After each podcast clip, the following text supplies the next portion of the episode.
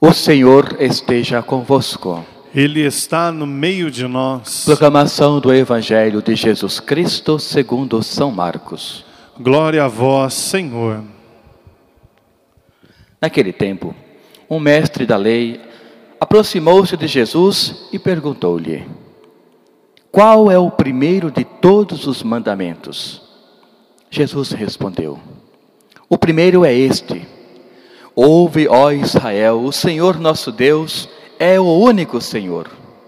Amarás o Senhor teu Deus de todo o teu coração, de toda a tua alma, de todo o teu entendimento e com toda a tua força.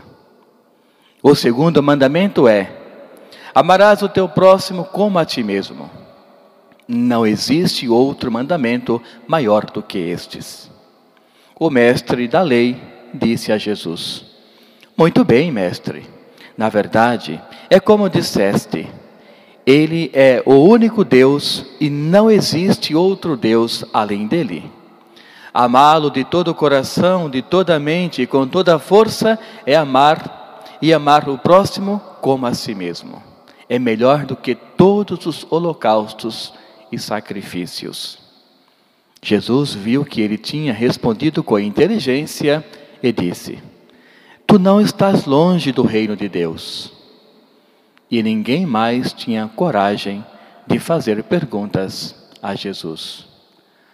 Palavra da salvação. Glória a vós, Senhor. Irmãos e irmãs, enriquecer a palavra de Deus com um comentário, ou seja, fazer com que Jesus ele mostre para nós o que significa essa palavra para aplicarmos ela no nosso dia a dia, ou seja, hoje de modo bem especial. Primeiramente, a pessoa de Paulo. Paulo continua firme na sua evangelização. E hoje ele escreve à, à comunidade de Timóteo, dizendo que a palavra de Deus é aquela que vai salvar todas as pessoas de toda e qualquer situação. Ele usa um termo, ele fala assim: é como se eu estou, estivesse sofrendo agora, como que algemado, ou seja, preso, sem poder fazer nada, ou seja, as pessoas não estão dando ouvido, não estão dando credibilidade ao que ele está proclamando, anunciando. No entanto, ele fala: o que me alegra é que a palavra de Deus não está algemada. Ela está no coração de cada pessoa que a aceita. Então, ele se sente algemado porque as pessoas não abrem o coração para receber a palavra. Mas o que o deixa feliz é que essa palavra ela continua livre. Ela continua libertando as pessoas da escravidão do pecado, do egoísmo, dos desentendimentos, enfim, de tudo aquilo que não faz parte de uma vivência feliz. Então Paulo, ele argumenta mais uma vez à comunidade de Timóteo: aceitem esta palavra. Ela vai vos libertar de todo tipo de escravidão. E veja, naquele tempo, claro, o que mais tinha era essa questão da escravidão. Não, só, não a escravidão física propriamente, claro que era muito comum também. Os reis tinham lá as pessoas, as comunidades, quando alguém perdia uma guerra, aquelas famílias do, da parte que perdeu pertenciam automaticamente à parte que ganhou, se tornavam escravos, enfim. Mas ele se refere exclusivamente à escravidão de uma liberdade de conhecer um Deus libertador. Então Paulo nos dá essa grande oportunidade de conhecermos que Deus ele está conosco, que a sua palavra ela nos liberta, ela nos transforma. Ela nos faz como outras pessoas, novas pessoas, como o próprio Cristo falou, nova criatura.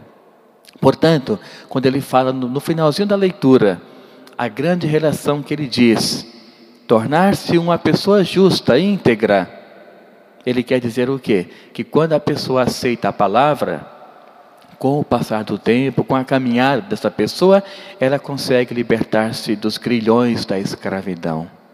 Sejam eles propriamente ditos, sejam eles a escravidão do pecado, do erro, das injustiças cometidas pela fragilidade humana. E ele fala também que um dia nós vamos nos apresentar diante do Criador. E aqui que está a grande importância da evangelização de Paulo. Quando ele diz: Apresentai-vos diante de Deus como homens íntegros, homens justos, homens que puderam transpassar toda essa dimensão humana do pecado, do erro, mas sabendo que um dia alcançaria e estaria diante do Pai, diante do Criador. Então, esse é o convite que Deus faz para você hoje, em especial, aliás, para todos nós. Buscarmos integridade em nossa vida, porque um dia nós, sem dúvida alguma, iremos para junto do Pai. E nesse dia, como será bom nós chegarmos diante do Pai com o coração aberto, com o coração com tudo aquilo que Deus confiou para nós, uma vez realizado aqui na terra. Ou seja, a alegria de dizer para o Pai: O que me confiastes, eu pude fazer, mesmo com as minhas fragilidades. Lembrando que Jesus foi assim. Jesus, aliás, o Pai confiou para ele uma missão. E ele, sempre que tinha algo para fazer, ele se lembrava da missão que o Pai confiou. Tanto que na cruz, ele relembrou várias vezes: Não seja feita a minha vontade, mas sim a tua.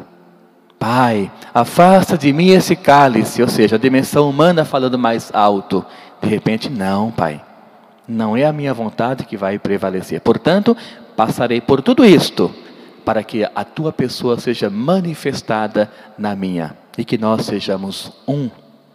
Então, esta é a grande vontade de Deus através do que Paulo nos mostra hoje. E no Evangelho, a dimensão dos mandamentos. Nós levarmos em conta que Deus, Ele tem uma retidão para conosco, Ele deixou-nos vamos dizer assim, uma linguagem bem catequética, deixou-nos esta cartilha, ou seja, este manual. E nesse manual, claro, contém todas as especificações para que as pessoas consigam buscar incansavelmente essa proximidade com Deus. E hoje ele faz um diálogo com um homem que estava compreendendo este catecismo, essas instruções. Jesus percebe que o coração dele estava aberto para, para a palavra. E por conta disso, o próprio Jesus reconheceu a sua sabedoria. Não a humana. Isso não conta para Deus na dimensão salvífica. Mas a dimensão na qual o homem mostra para ele o que? A sabedoria espiritual, a divina, a acolhida do Pai, do Criador, a acolhida de Jesus, o Salvador, e a acolhida do Espírito Santo, o defensor.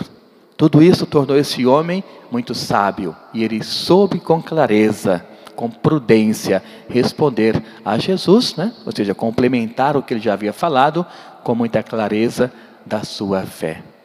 Então, peçamos a Deus que ilumine cada um de nós a nossa igreja doméstica e que nós tenhamos também essa transformação, conhecendo a palavra de Deus, que ela nos transforme a tal ponto que nós estejamos sempre em Deus, como Ele sempre está em nós.